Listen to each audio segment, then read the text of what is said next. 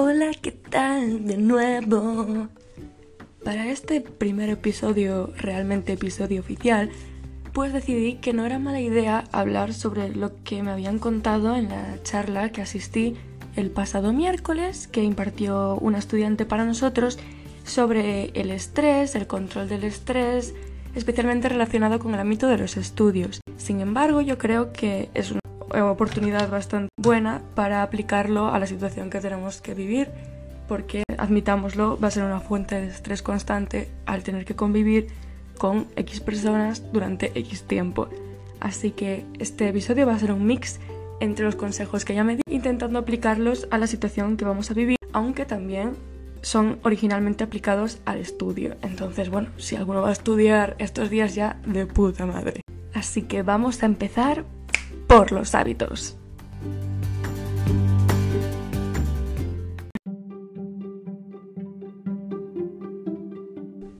Los hábitos fueron cosas que todo el mundo sabe, pero que no está nada mal que te lo recuerden de vez en cuando para decir, y pues igual es el momento de empezar a hacerlo bien, tío. Así que bueno, yo os los comento.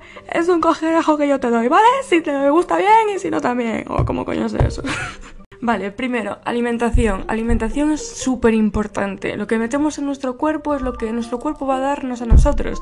Saltarte una comida en estos días va a ser muy perjudicial porque aparte de perder los hábitos que tienes cada día de higiene, tu rutina, pues te va a perjudicar a nivel mental, a nivel físico, etc. Así que chavales, es un buen momento para aprender nuevas recetas, coger todo lo que tengáis en vuestros armarios sin pasaros, que luego hay que volver al supermercado, y experimentar un poco el maravilloso mundo que a mí se me da como el culo. Y ligado mucho con la alimentación, viene el agua. Y ella nos dio una frase que a mí me pareció bastante interesante, la verdad, que era, antes de afrontar cualquier problema, bebed mucha agua. Esto ya lo explicaba porque muchas veces estamos deshidratados y en situaciones de estrés o tensión esto se acelera y esto nos provoca pues que nuestra capacidad de comprensión, de empatía, expresar realmente lo que queremos expresar se ve perjudicada. Por eso, bebed agua siempre antes de enfrentar un problema. Si le vais a echar la bronca a vuestro hermano por ser un hijo de puta, antes beber agua y igual después os arrepentís menos. Bueno, lo recomendado siempre es un litro y medio, dos litros, pero esto también puedes hacerlo en una buena manzanilla, un té, mi, mi, mi. Ejercicio, súper importante, es tu momento para ponerte todo bueno. estos días van a ser cruciales que hagas ejercicio. No solo porque vamos a estar encerrados en un sitio y no vas a ir andando a los míticos sitios que vas andando normalmente, sino porque el ejercicio te ayuda muchísimo con el estrés, con el agobio, con la claustrofobia y al hacerlo liberas endorfinas y otra serie de hormonas que te hacen mucho más feliz y calmado. Yo misma lo hice este primer día porque me estaba paniqueando demasiado con todo lo que había y tengo un nerviosismo encima que no puedo. Y dije, mira, pa'lante. Y me sentó de maravilla, porque tampoco tenía fuerzas después para quejarme, entonces 10 de 10. Haced mucho exercise. Y ahora viene la famosa siesta. Como sabéis, no es tan larga como vosotros querríais. 15-20 minutos es lo ideal. En estos días que vamos a estar sentaditos en nuestra silla y tumbaditos en nuestra cama, pues pasarse de sueño tampoco es bueno porque va a alterar mucho nuestra higiene del sueño. Y esto viene enlazando con lo siguiente, que es dormir unas horas fijas. No solo dormir las 8 horas famosas, es dormirlas siempre en el mismo esquema horario mm, lo más parecido que puedas. Es decir, no te sirve de nada dormir las 8 horas si un día vas de 11 a 7 y el otro día vas de 3 de la mañana a 10 de la mañana, ¿me entiendes? O sea, elige unas horas que más o menos crees que puedes cumplir, intenta seguirlas, porque dormir es lo más importante de tu vida. Y yo creo que todo el mundo sabe por qué, entonces no voy a profundizar en eso, pero sin dormir no eres persona y eso todo el mundo lo sabe. Y algo crucial estos días va a ser ducharse, asearse, aunque no vayamos a salir de casa. Nosotros, y lo sabéis, si estamos muchos días sin ducharnos, sin lavarnos la cara, te quedas pastoso, te quedas sobao, como si hubieras tenido una gripe y hubieses estado todos esos días en la cama. Te sientes mal contigo mismo, porque realmente tu cuerpo está, eh, lo que está entendiendo es que estás de chill y tú vas a hacer cosas, si no te mueres, o sea. Entonces, esa es una manera de activar tu sistema, de activar tu circulación, de estar fresco y de empezar un día con un poco más de energía y un poco menos de apostiamiento. Así que dúchate, abre la ventana, échate un poco de cremita, hazte una mascarilla de estas. Y ahora vamos a pasar a lo que va a ir dentro de tu cabeza.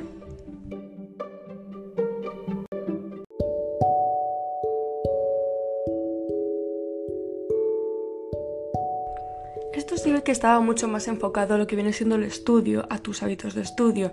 Ella hablaba de delegar, es decir, no hacer todo lo que creemos que es necesario hacer porque otras personas pueden hacerlo y eso te puede quitar carga mental. Pero en estos días el enfoque sería más de dialogar tú vas a tener muchos problemas con la convivencia y si te los guardas, eso es una carga mental muy grande que te vas a guardar para ti mismo y si no la sueltas va a acabar saliendo de la peor forma. Esto es algo que yo tengo que aprender porque no lo hago nunca y la verdad que ahora va a ser inevitable, entonces bueno, os animo a todos a que también hagáis un esfuerzo y saquéis todo antes de que explote por sí mismo ligado viene evitar el catastrofismo. Ahora es que es casi inevitable eh, vivir en el catastrofismo porque está en todas partes, en la prensa, y tal. Pero vamos a centrarnos en el catastrofismo más común, que es el que vamos a vivir el día a día. El Dios, ¿qué pasa si estamos aquí dos meses? Vive el día a día. Intenta hacer cosas que te motiven, cosas pendientes. Ocupa tu cabeza. No pienses en todo lo que vas a pasar encerrado, porque realmente es un pensamiento negativo que te va a ir persiguiendo todo el tiempo y va a acabar por hundirte.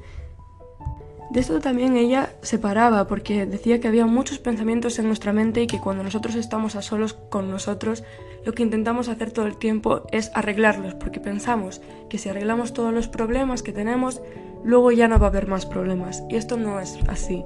En la vida siempre va a haber algún problema y no podemos resolver todos nuestros pensamientos. Es imposible. Hay cosas que no dependen de nosotros, hay cosas que no podemos resolver inmediatamente y por mucho que se nos crucen miles de ideas estos días, debemos intentar aparcarlas, verlas desde un segundo plano más calmado y decir, esto ahora no me concierne, no puedo preocuparme por esto ahora, voy a seguir con mi vida.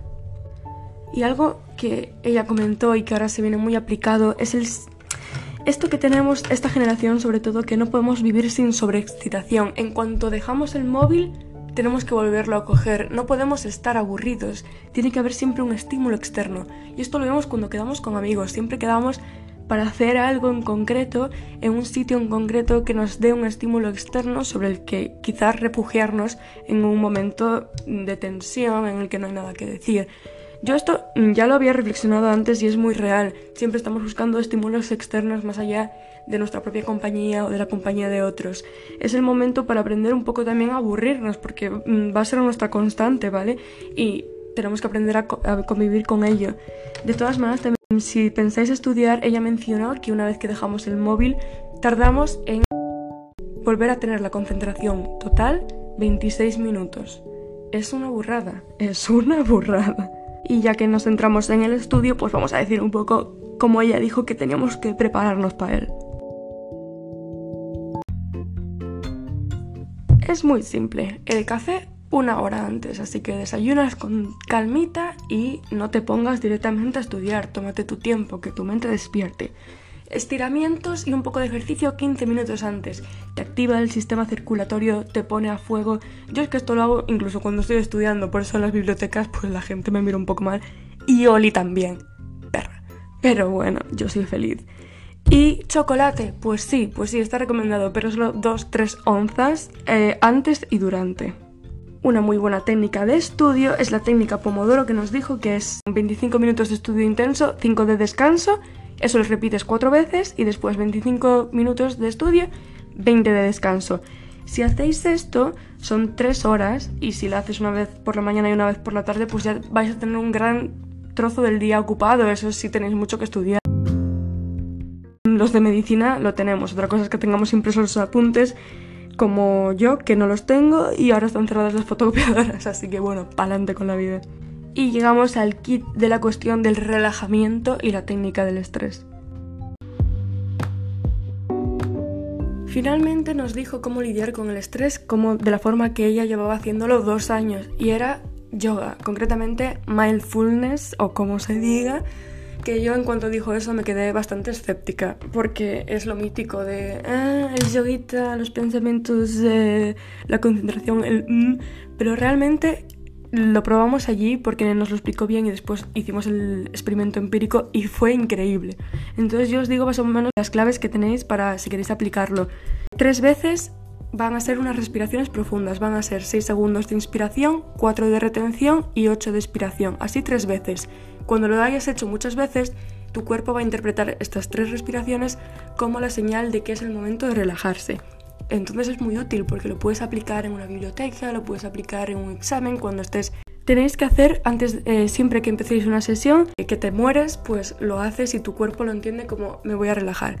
Esto no funciona si lo haces eh, en el examen la primera vez, ¿sabes? Es un código que es un hábito que tu cuerpo va a ir aprendiendo. Entonces, después de estas respiraciones, vas a estar 10-15 minutos intentando centrarte en lo que se llama tu home base. Hay muchos, lo mítico que oyes en las pelis y tales, imagínate un prado verde, una playa azul. Ella dijo que a ella le funcionaba más centrarse en algo físico. Por ejemplo, los ruidos que oyes mientras estás concentrado, pues que viene el ruido, que se va el ruido, que viene el ruido, que se va el ruido. Ella lo que hacía últimamente es notar cómo su pecho subía y bajaba con la respiración.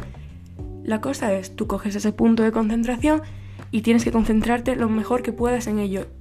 Tu pensamiento se va a ir en cualquier otra cosa, en cualquier vicisitud que tienes, cualquier problema.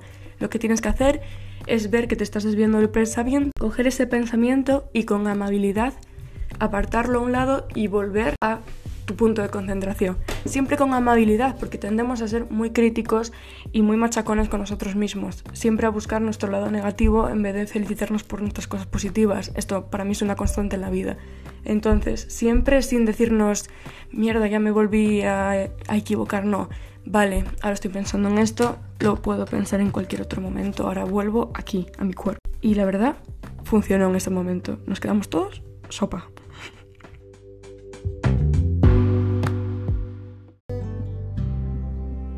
Y bueno, eso fue básicamente lo que ella nos dijo. Yo aquí me despido y os quiero recomendar que estudiéis, que leáis, que aprendáis sobre todo lo que podáis ahora que tenéis la oportunidad. No lo veáis como un castigo, verlo como eso, una oportunidad de estar contigo mismo y buscar todas aquellas cosas que normalmente no tienes tiempo, entre comillas. Madura, crece con calma y pa'lante que tenemos muchos días. Venga, un kiss de fresa.